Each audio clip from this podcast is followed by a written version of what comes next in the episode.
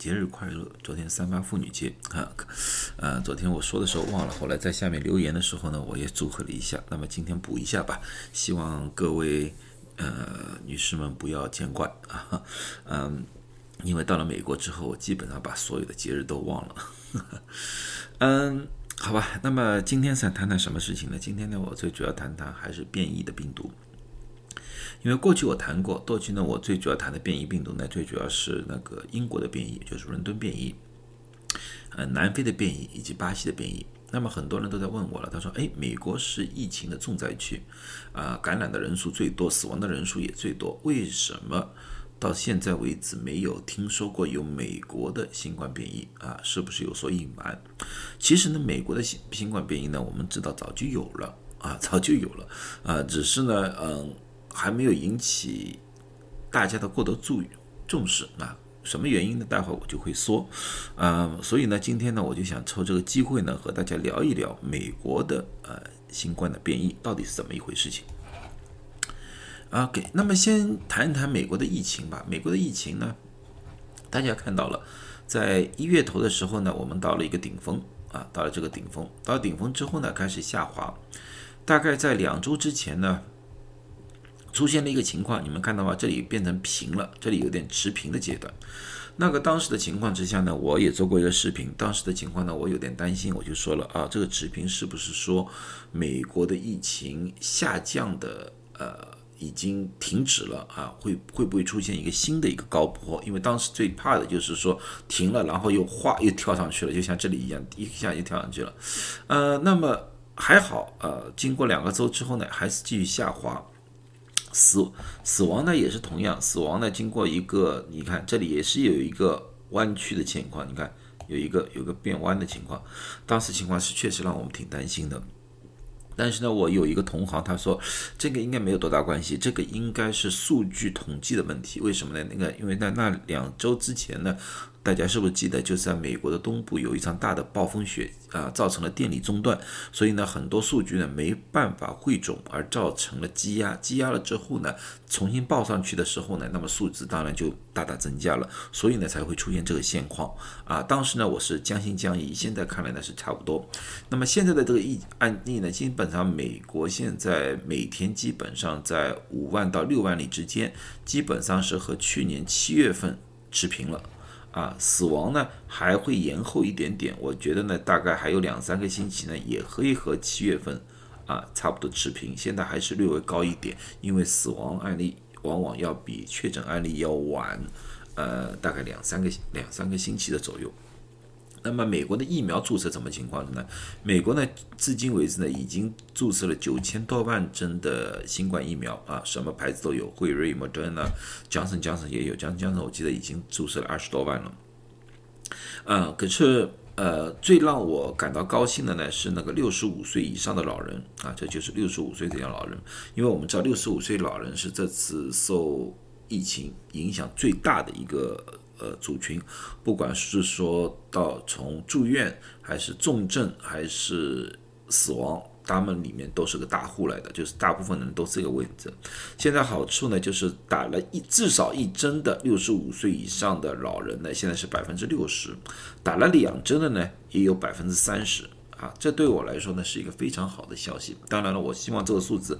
再上升一点，我最好能达到百分之八十五以上。那么呢，我相信那时候美国的那个死亡率啊，啊，死亡的人数啊，会大大减少，大大减少，可能可以降低到呃双位数啊，双位数，甚至到单位数，因为这批最高风险的那批已经过去了啊，那个是最理想的啊。当然了，我们要看了，要看各各方面啊，各方面的协调吧，各方面的协调。嗯，那么呢？现在头回到变异，变异呢最主要呢就两个变异，一个是加州的，一个是纽约的。我们先谈谈加州的变异。加州其实已经发现两个变异，一个是 B 一四二七，一个是 B 一四二九啊，四二七四二九这两个变异呢，其实呢变异的那个情况差不多，所以呢大家呢一般把它们统称为就是加州变异了。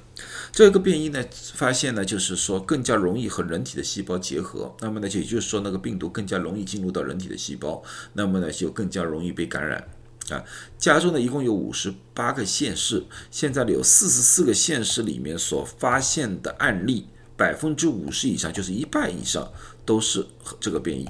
都是这个变异来的。呃，由于呢它更加容易和人体细胞结合，所以呢它的传染性呢也增加了百分之十九到百分之二十四，就是更加容易人与人之间的传播了。啊，最有趣的呢就是我们的医院 UCSF 呢做了测试，它就在鼻腔里面呢。取样查一查到底有多少病毒，鼻腔里的检查发现呢，在鼻腔里面的病毒呢，这个变异病毒呢增加了两倍，啊，也就是同样的证证明了，就是它更加容易和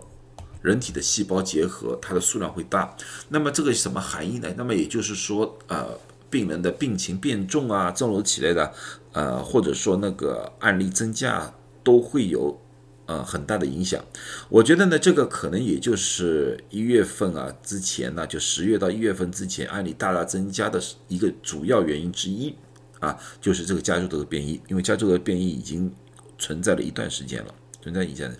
那么呢，对抗体的效果怎么样呢？那么我们是用这个方法做的，因为过去也有人问过我啊，因为问过我到底是怎么样做的。后来呢，我特意去问了一下，是这么样做的。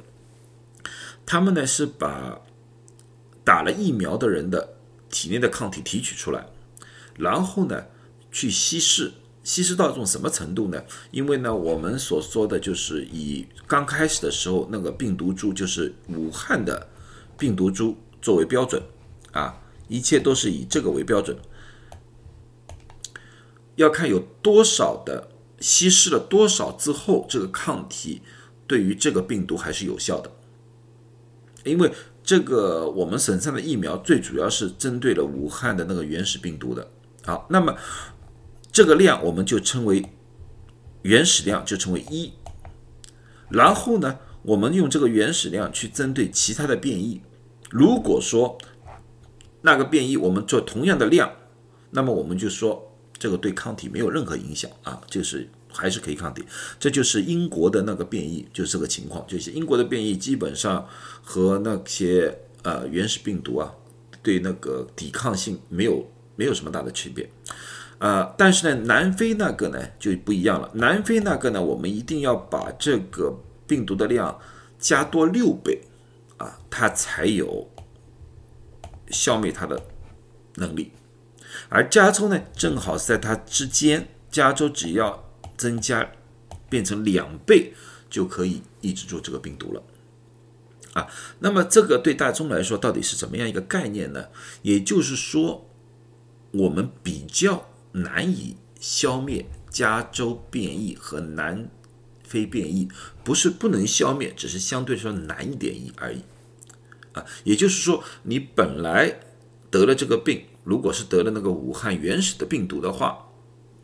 你。用了这个疫苗，应该很快的就消灭掉了，可能连无症状者都不会，你就变成了不会被感染。但是你有了加州病毒或者说南非变异病毒的话，那就不一样了。加州变异病毒和南非变异病毒呢，它也能压制住，可是它无法完全压制住，因为它的体内那个抗体不够。不够，它只能局部的压迫。那么呢，这可能出现的情况呢，就得病的人呢，就变成一个无症状者，他呢病毒还没有完全消灭，还是有一点，但是这个病毒呢量又不够多，造成非非常严重的啊一个疾病现象，这个有可能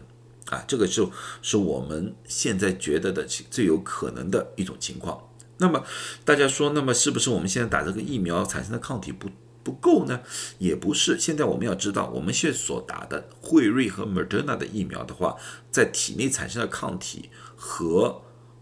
普通的康复病人，就是说你得了新冠康复的病人的抗体来说的话，我们打了疫苗的人抗体是康复病人的大概四倍左右。这是美国的那两个疫苗啊，不是所有的疫苗都这样子。有一些疫苗呢，像印度的疫苗，基本上就持平，他说和康复病人差不多啊，差不多。呃，像。Johnson 的呃大概是两倍以上，连二点五倍，我记得是二点五倍。而而呃，过去我也分析过那个国药和科兴的，就是中国的，在二期临床的时候是发现是呃康复病人的大概是四四成吧，百分之四十到百分之五十之间啊，就没有达到那个康复病人这个量啊，这是他们自己公布的那个二期临床，在那个呃《柳叶刀》上的，你们自己可以去看啊，这个我就不多说了，啊，所以说呢，我们现在的抗体呢，通过我们的疫苗的产生是足够去消灭这三种啊，只是最多能成为一个无症状者或者轻症状者而已。啊，那么纽约呢？纽约的变异呢叫 B 一五二六啊，B 一五二六。那个纽约那个变异呢，最主要呢，它这个变异的那基因里面呢有一个东西叫一四八四 K 的变异，这个东西呢。相对来说比较讨厌一点，这个变异呢可能让那个抗体效果变低，因为它可能逃逸掉，因为不是像刚才我们说要多一点抗体就有效，它可能就逃逸掉，就可以回避掉那个抗体，让抗体那个效果变得非常低。这就是我们现在呃现在比较担心的一种情况啊啊！但是呢，从现阶段的研究来看呢，现阶段的疫苗呢也是同样还是有效，也就是有点像南非变异一样，就是效率啊低了很多。如此而已，所以说呢，大规模的注射疫苗是非常有必要的，因为只有当人体里面有足够的啊足够的抗体，那么这些变异呢，再怎么变异，我们都可以扛得过去啊，我们最多成为一些啊低轻症状者和无症状者，这也是我们生产疫苗的一个一个。最初的一个目的，因为很多人也问过我，因为在我们听众的留言里面，他说：“哎呀，我我老是听到那些消息，就是说啊，那些疫苗无效啊，因为那些疫苗还是能让我感染。”我说，这个就是误解，或者说有人故意误解。为什么这样说呢？疫苗刚开始的研发的时候，去年三四月份研发的时候，那时候世界卫生组织、美国的 FDA、CDC 都这样说。我们研究疫苗的第一个目的是什么？最快速目的就是我们要让所有得病的人不会变成重症，不会死亡，这是他们的目的。所以所有的疫苗的生产研发都是以这个为标准的。所以说，你打了疫苗之后，并不是说你不会被感染新冠，而是说你感染了新冠之后，有可能成为无症状者或者轻症状者。所以你打了疫苗之后啊，我还是建议在和没有打疫苗的人接触的时候，还是需要戴口罩，还是需要保持距离。当然，CDC 今天也公布了一个新的规定，就是说，如果说你和一批已经打了疫苗，而且这个疫苗已经产生有效，什么叫疫苗有效？我们现在知道，不是单单打了疫苗，打了第一针、第二针就有效了，还要给他们时间产生抗体。一般的情况下，都是要第二针以后大概十四天左右，才有足够的抗体去抵抗啊。各种各呃这个新冠病毒，所以说在这个情况之下的话，如果一个打了疫苗的人和另外打疫苗的人在室内聚会啊，这种东西啊是允许的了，这是这是允许的了啊，所以说大家要千万要记住，这个和说了打了疫苗之后你不会得新冠，这是完全两种概念，大家不要混淆了啊，大家不要混淆了，嗯。那么呢，接接下去我要再谈一下，就是个题外话了，这个和变异有没有关系？就是刚才那个疫苗的问题，就是亚裔和疫情的问题。因为旧金山吧，我们在旧金山，旧金山的情况你要看到了，旧金山的亚裔，这个是亚裔啊，这个是亚裔，亚裔呢自我保护很好，亚裔的人口呢在呃旧金山呢是大概百分之三十三点九啊，百分之三十三点九的人口是亚裔来的。而患病的百分率呢？亚裔只有百分之十八，这是非常好。因为亚裔，我们知你们要知道，刚开始的时候，我们不管戴口罩也好，洗手也好，保持距离也好，不聚会也好，我们都是模范来的啊！我们确实是美国的模范的公民来的，这方面很模范。然而呢，出现了一个非常奇怪的现象，就是我过去提过好多次，亚裔的死亡，新冠的死亡达到了百分之三十七点六，总的死亡百分之三十七点六。这个是一个非常大的跨度，你没有看到吗？一个非常大的跨度，啊，为什么感染的人数少，但是死亡的人数多呢？啊，过去我也分析过，今天呢，我再提一提，最主要的一个原因呢，就是在旧金山呢，亚裔虽然人口才三十三点九，但是六十五岁以上的人口，它占了百分之四十三点九，四十三点九，也就是说，在旧金山地区，亚裔的老年化。比其他地方厉害，那么大家也知道，六十五岁以上的老人容易得重症，容易住院，容易死亡，这是造成他的原因之一。第二呢，就是亚裔有一些习惯，就是不大愿意去见医生。里里面大有一些语言的问题，就是英语不好啊这种东西啊啊害怕见医生啊啊。另外呢，还是有这个自自己的习惯，自己去自己弄点药吃吃啊，自己弄点药吃吃，然后期待于自己会好啊。其他病也许可以，可是新冠这个呢，你没有一个专业的治疗的话呢，有些时候是越拖问题越就越大。问题越大，这个问题。另第三呢，其实还有各种问题，我就不大说了。可是这个是，只是我是要告诉大家一个大家一个事实，大家事实。那么呢，现在疫苗出来了，我们亚裔到底是怎么样针对这个疫苗的呢？非常不幸，老人是百分之四十三点九，在我们不断的宣传里面，你要看到我现在一直在做讲座，一直在做东西，就是想鼓励多一点的亚裔出来打疫苗。很不幸，现到现在为止，百分之四十还没到，百分之四十整个。你们要看到，呃，非洲裔和拉丁美洲裔，他们的六十五岁的人口并不多，百分之五点六，百分之九点一，但是他们注射的百分比是非常高了，占整个注射的百分比的百分之十点八，百分之十减去十九点四，就是用一种角度来说的话，他们六十五岁的老人基本上已经注射完毕了，但是。华裔、亚裔啊，亚裔还有很大的一个比例还没有打，